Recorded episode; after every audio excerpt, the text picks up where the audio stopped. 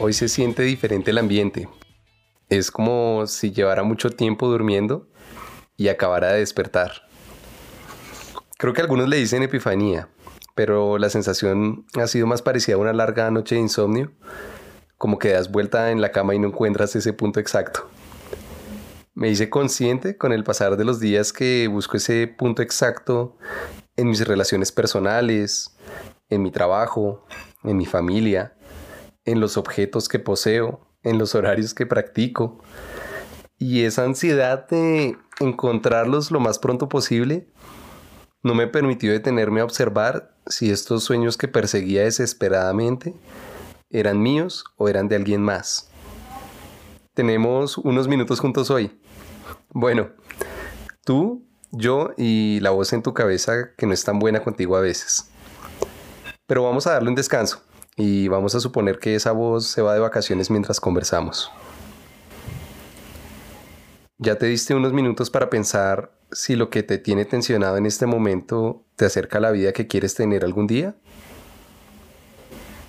Una vez estaba un maestro del arco con su aprendiz caminando por la montaña. Salieron a buscar manzanas porque acababa de iniciar la primavera. El canoso y barbado maestro tomó la más roja y jugosa del canasto y la colocó encima de un roble caído a un lado del camino y le dijo al joven arquero, ¿crees que logre acertar a unos 20 metros de distancia? El aprendiz confiado le respondió, por supuesto, te he visto hacerlo miles de veces. El hombre mayor tomó distancia, sacó un pedazo de tela blanco de su bolsillo y se vendó los ojos. Tomó su arco, preparó la flecha y la dejó volar por aquella montaña. El chico algo extrañado le dijo, bueno, no estuvo ni cerca de darle la manzana, pero usted no me dijo que se vendaría los ojos. El maestro se acercó y con una mano en el hombro le respondió, como pasa en la vida, puede que tengas todas las capacidades para llegar a donde quieres, pero si no sabes a dónde vas, entonces será el viento el que elija por ti. Tal vez te cuento estas historias para hablar con mi voz interior también. Pero no tengo dudas de que cada día que dediquemos a reflexionar sobre estas cosas, nos acercamos un poquito más a esa persona auténtica que muere por salir. Hoy me llamó un viejo amigo a preguntarme cómo podía él compartir eso, que él sabía que era valioso para los demás. Antes de llamarme, él ya sabía el cómo. Lo que no podía conciliar era ese miedo al rechazo, a lanzarse al vacío y confiar ciegamente.